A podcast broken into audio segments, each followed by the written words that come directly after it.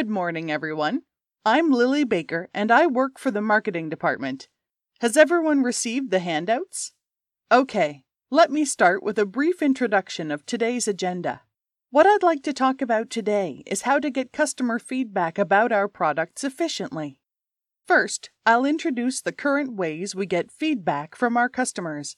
Next, I'll introduce how and why SNS, social networking services, can be the most effective way of getting feedback.